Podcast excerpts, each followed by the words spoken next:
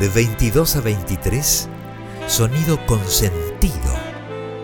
Un programa orientado a chicos y chicas interesados en la música, la tecnología, la literatura y mucho más.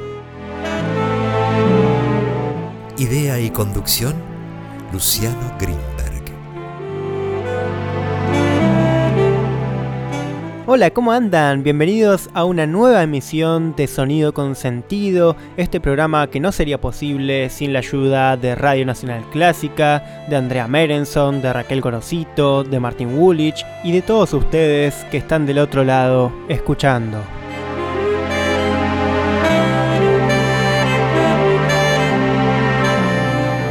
Bueno, bienvenidos a esta nueva emisión de Sonido con Sentido, una emisión que es realmente especial para mí porque vamos a estar relacionando no solo la pintura, el grabado, el dibujo con la música, sino también la literatura, la poesía. Así que vamos a estar relacionando todas estas disciplinas que aunque parecen tan diversas, tienen muchos puntos en común.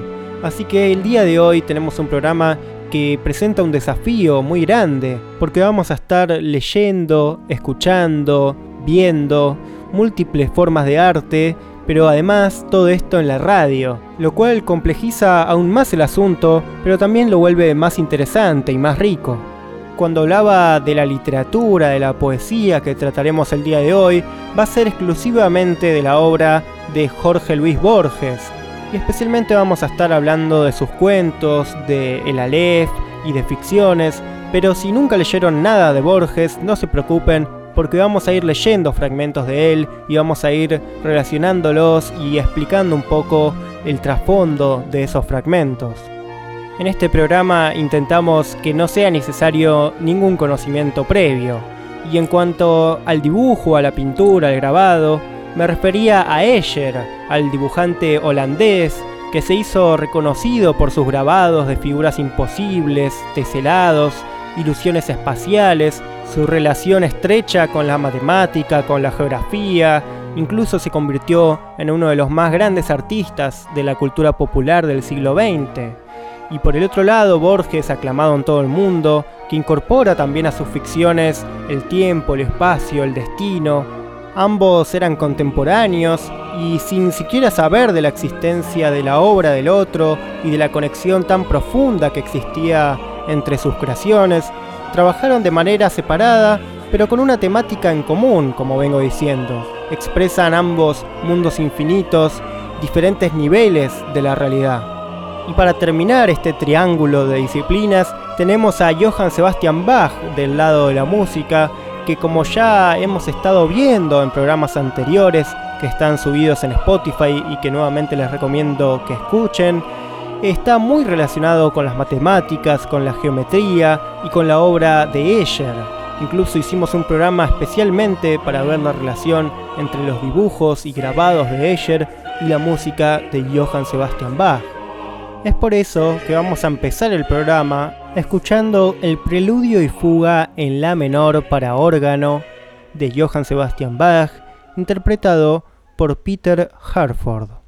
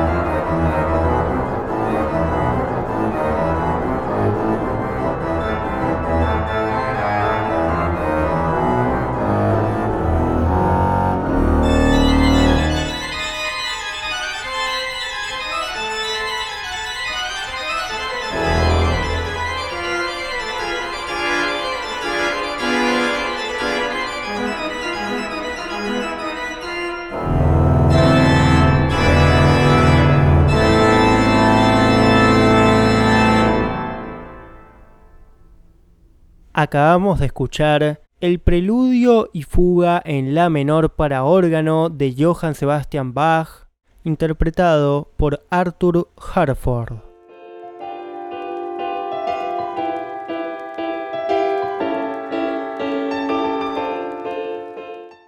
Sonido Consentido los invita a escribirles a través de su mail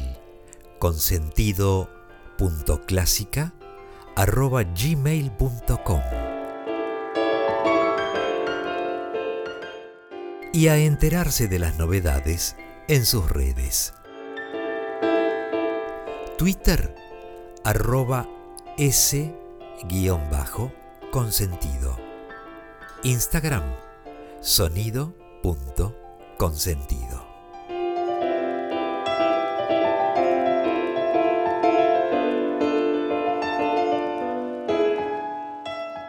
Bueno, seguimos en Sonido Consentido, hablando acerca de cómo se relacionan los dibujos, los grabados de Escher con la ficción de Jorge Luis Borges. Y es que justamente por las temáticas, por las ideas, por los estilos que tienen, los trabajos de Escher pueden ilustrar perfectamente muchas de las ficciones de Borges y también muchas de las músicas de Johann Sebastian Bach. Las biografías de Borges y Escher también se asemejan. Fueron contemporáneos, como decíamos al principio. Borges nace en Argentina en 1899 y muere en Suiza el 16 de junio de 1986, y Escher nace en Holanda el 17 de junio de 1898, solo un año de diferencia, y muere luego en su patria en 1972. Ambos crecen en un ambiente culto y de cierta comodidad económica y viajan extensamente absorbiendo los pensamientos de la época, lo cual claramente se traslada también a sus obras. Escher manifiesta en sus gráficos, en sus dibujos, las experiencias visuales de sus viajes y Borges las intelectuales, podríamos decir. Incluso la crítica usa por lo general los mismos adjetivos para ambos. Los tratan de matemáticos, de una gran intelectualidad, genios, y ambos mueren famosos y únicos en sus artes. Las obras de Borges y Escher reflejan especialmente los pensamientos filosóficos de la época en la que vivieron, la razón y su relación con el absurdo, con el infinito, el universo misterioso e impenetrable, todas cuestiones que siguen teniendo vigencia y que nos atraviesan muchísimo a día de hoy. Pero antes de seguir hablando de la obra de estos dos grandes artistas, quiero que escuchemos la partita número 2 en Do menor de Johann Sebastian Bach, interpretada por Marta Argerich en 2020.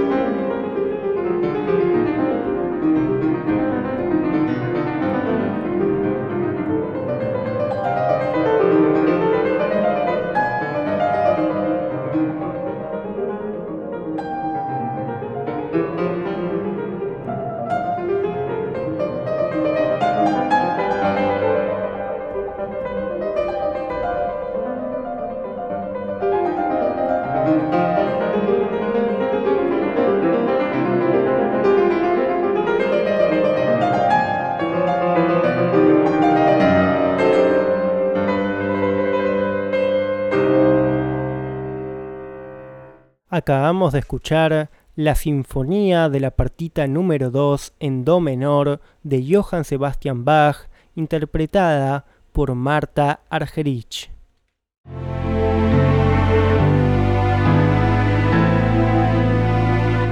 Bueno, veníamos hablando acerca de la relación entre Escher y Borges, entre la literatura y el dibujo, y la matemática, la geometría y la música, muchísimas cosas, pero bueno, con respecto a la cuestión más matemática o geométrica, podríamos decir que un elemento crucial en los grabados de Escher especialmente es la simetría, lo cual también causa un impacto inicial muy fuerte en el observador, porque se suelen revelar de varias maneras, una en imágenes reflejadas en espejos o en el agua, otra dividiendo el plano en figuras geométricas, una cuestión que Escher estuvo estudiando casi toda su vida. Tanto Borges como Escher se deleitan con estas simetrías de aparente orden y Escher se vale de las figuras imposibles para expresar este engaño. Borges de los laberintos, pero también de los espejos y de esta idea de los reflejos engañosos, de los reflejos falsos. A partir de esta aparente simetría y orden, meten algunos elementos que rompen con esa lógica, lo cual nos hace plantearnos si es que en nuestra realidad también hay un orden falso y una lógica que parece regir nuestra vida, pero que en realidad no es tan lógica como parece. Por otro lado, el infinito es casi una obsesión en ambos artistas. Borges lo menciona constantemente, discutiéndolo, connotándolo en algunas estructuras de sus ficciones, pero el infinito para Borges es algo caótico, produce vértigos, lo muestra a partir de cámaras circulares, de castillos laberínticos, la biblioteca de Babel, el Aleph, el mapa de la India, que vuelven concreto de alguna forma al infinito como imágenes del universo ilimitado, indescifrable. Borges consigue transmitir la sensación agobiadora que el infinito engendra, reflejando estos mundos en espejos, incluso, a veces, en espejos enfrentados que los multiplican hasta el vértigo. Ya hemos estado hablando en este programa también acerca de cómo Bach trata al tema del infinito y escuchamos de fondo ahora mismo el canon por tonos de la ofrenda musical de Bach que justamente le hizo al rey Federico y que tiene como motivo un ascenso constante, una modulación hacia arriba constante que podríamos mantener hasta el infinito, un bucle que se mantiene hasta el devenir de los tiempos. Por lo tanto, era un tema que claramente le interesaba a Bach y es por eso que a continuación vamos a escuchar la fuga de la sonata para violín número 2 en La menor, interpretada por Arthur Grumiaux.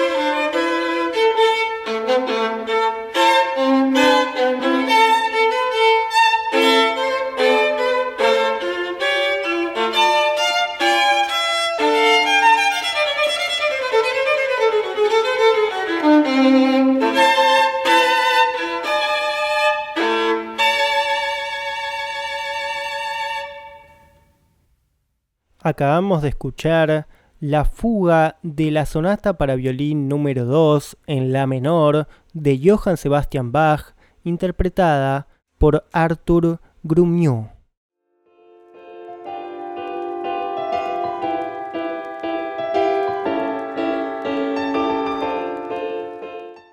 Sonido Consentido los invita a escribirles a través de su mail consentido gmail.com y a enterarse de las novedades en sus redes. Twitter arroba s-consentido. Instagram sonido.consentido.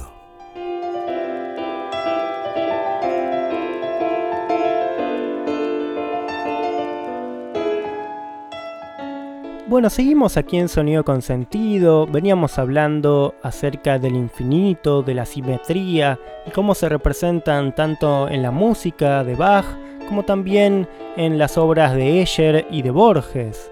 Pero con respecto al infinito en las obras de Escher, quería decir que se expresa más que nada como movimiento y como estructuras. Además de esta cuestión de las simetrías, de los reflejos, de los laberintos y de los espejos, me salió una rima y todo, hay una cuestión que tiene que ver con el movimiento perpetuo en sus obras, que significa también ese absurdo movimiento de subir y bajar del agua y las caminatas que terminan donde empiezan. Son un movimiento incesante, sin destino alguno. Son el mito de Sísifo, el mito griego que nos cuenta que los dioses castigaron a Sísifo a empujar cuesta arriba por una montaña una piedra enorme que antes de llegar a la cima volvía a rodar hacia abajo, repitiéndose así una y otra vez el frustrante y absurdo proceso. También se dice en su mito que a un viejo y ciego seguiría Sísifo con su castigo. Viejo y ciego como un Jorge Luis Borges que juega con esta idea de lo recurrente, del castigo infinito. Otro denominador común a los trabajos de Borges y Escher tiene que ver con la filosofía oriental y cómo ellos lo sienten como parte de su propia filosofía, especialmente con respecto a la filosofía de Lao Tse, que sostiene que en el absoluto los contrarios dejan de serlo, son parte de un mismo esquema. Ejemplo de esto es el cuento Tres versiones de Judas de Borges, en donde se juega con la idea de que Jesús y Judas son la misma persona, dos caras que en realidad son una. Borges mostró en distintas ocasiones su fascinación y admiración también por la vertiente taoísta el Tao Te Ching, uno de los textos fundamentales de esta filosofía, escrito también por Lao Tse, empieza con estas palabras. El Tao que puede expresarse no es el Tao permanente. El nombre que puede nombrarse no es el nombre permanente. En este caso, podríamos decir que el infinito que puede representarse o nombrarse no es verdaderamente el infinito, tanto Borges como Escher juegan con esta idea de que el infinito representado en términos humanos nunca va a ser más que un esquema más dentro de la imaginación humana. Sin embargo, aunque Borges muy bien sabe esto, no es algo que lo desalienta para nada.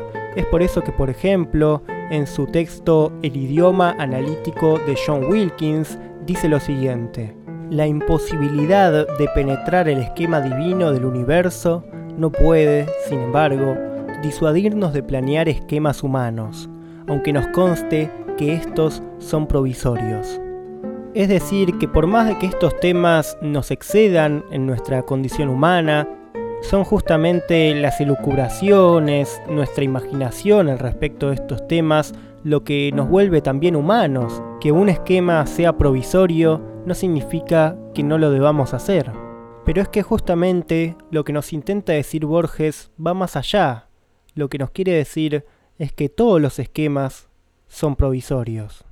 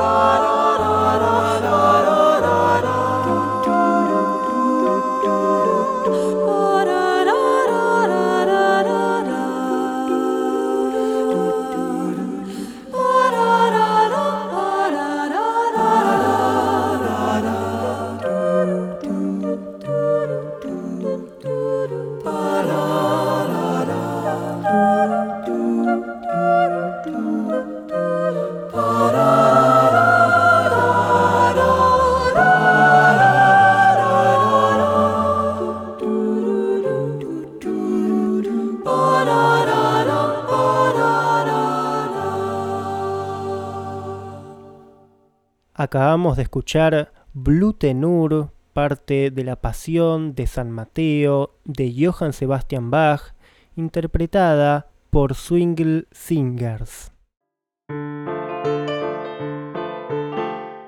Bueno, venimos hablando acerca del infinito, de la simetría, de la geometría, de la matemática, tanto en la música como en la obra de Escher y de Borges, y ahora quería hablar un poco acerca de cómo esta simetría vuelve a aparecer entre la cuestión de lo soñado y de lo real. Tanto en Escher como en Borges aparece como temática el sueño. La realidad parece mezclarse con lo imaginario. Empezamos a dudar de lo que es real y de lo que no. Y tomando esta cuestión y la predilección de ambos por la filosofía oriental, en 1967 Borges afirmó su predilección por el sueño de Xuanxi. Esta es una de las historias que está dentro del libro de Xuanxi, que es un texto chino antiguo proveniente del siglo III a.C. y que consiste en una larga colección de anécdotas, de alegorías, parábolas y fábulas. Y dentro de estas está el sueño de Xuanxi, al cual hace referencia Borges en una de las conferencias impartidas en la Universidad de Harvard. Dice así, esta es una frase que he citado muchas veces a lo largo de mi vida. Es una cita del filósofo chino Xuanzi. Él cuenta que soñó que era una mariposa y al despertarse no sabía si él era un hombre que soñó ser una mariposa o una mariposa que ahora estaba soñando ser un hombre. Esta metáfora es para mí la mejor de todas las metáforas. Aquí vemos nuevamente dos cosas. Primero la predilección de Borges por la filosofía oriental y por otro lado por la cuestión del sueño y la realidad. Y plantea un problema justamente de índole filosófica, cómo distinguir exactamente la realidad y la ficción, la vida y la muerte, el sueño y la vigilia. El caso más evidente en donde Borges expone esta cuestión es el cuento Las ruinas circulares, en donde un hombre crea a otros hombres mediante el sueño hasta que logra por fin crear a su propio hijo tras mucho soñar. Pero al final del cuento, y cuidado para quienes no conocen el cuento, que va un pequeño spoiler, el soñador se da cuenta, sorprendentemente, de que él también es soñado por otro, Dice así, con alivio, con humillación, con terror, comprendió que él también era una apariencia, que otro estaba soñándolo. Y también en el libro de Yuan Xi se dice, sueñan los unos con banquetes y lloran al despertar. Los otros sueñan que lloran y al despertar gozan partiendo en cacería. Cuando un hombre sueña, no sabe que está soñando, y aún a veces, en medio del sueño, sueña que está soñando. Solo al despertar se da cuenta de su sueño, y así, solo en el momento del gran despertar, se podrá saber que todo ha sido un gran sueño, mas los estúpidos se tienen por despiertos, piensan que todo lo saben.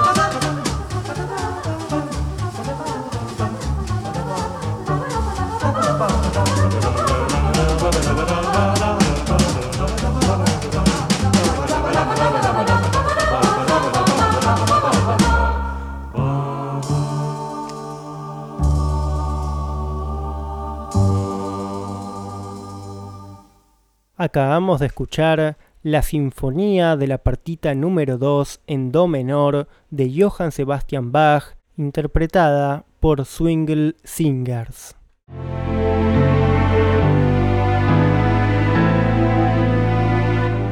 Bueno, quizás alguno de ustedes se habrá dado cuenta que lo que acabamos de escuchar ya lo escuchamos al comienzo del programa, interpretado por Marta Argerich, pero quería escuchar nuevamente esta pieza en una interpretación tan distinta que hace el grupo Swingle Singers a capela y que le da un estilo y una impronta muy muy distinta a la que es en piano y por Marta Argerich.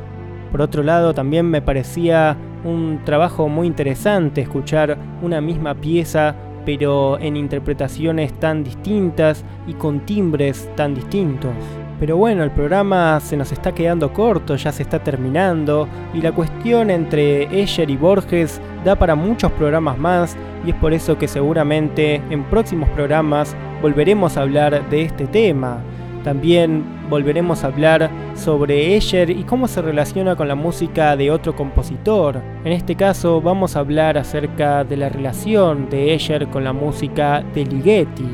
Pero en este programa vimos cómo hay numerosos puntos de contacto en la obra de Borges y Escher. Vemos cómo tocan temas que tienen que ver con lo infinito, con lo racional, mientras también otorgan validez a lo relativo, a lo ambiguo, a lo contradictorio y Borges y Escher en su afán por escapar de la realidad nos invitan de alguna manera a entrar en otro plano, en donde el infinito ya no es un abstracto, donde el Borges fantástico, el Borges que se mira siempre entre espejos, el Borges universal, converge con el Escher matemático, el Escher atípico, el Escher caleidoscópico y provocador. En ambos casos se presenta la posibilidad de un nuevo orden, de otra apariencia de la realidad, de un laberinto ordenado según leyes incomprensibles por la inteligencia humana. Nuevamente quiero agradecer a Radio Nacional Clásica, a Raquel Gorosito, a Martín Woolwich y a todos ustedes que están del otro lado escuchando el programa, Nuevamente les recomiendo que escuchen el programa Clásicos Desatados por Jessica Feinsold el sábado a las 11 de la mañana y los miércoles a las 12 del mediodía. Y recuerden seguirnos en Spotify en el podcast Sonido con Sentido, en donde subimos todos los programas. Así que sin nada más que decir, les mando un gran abrazo y nos vemos la próxima semana.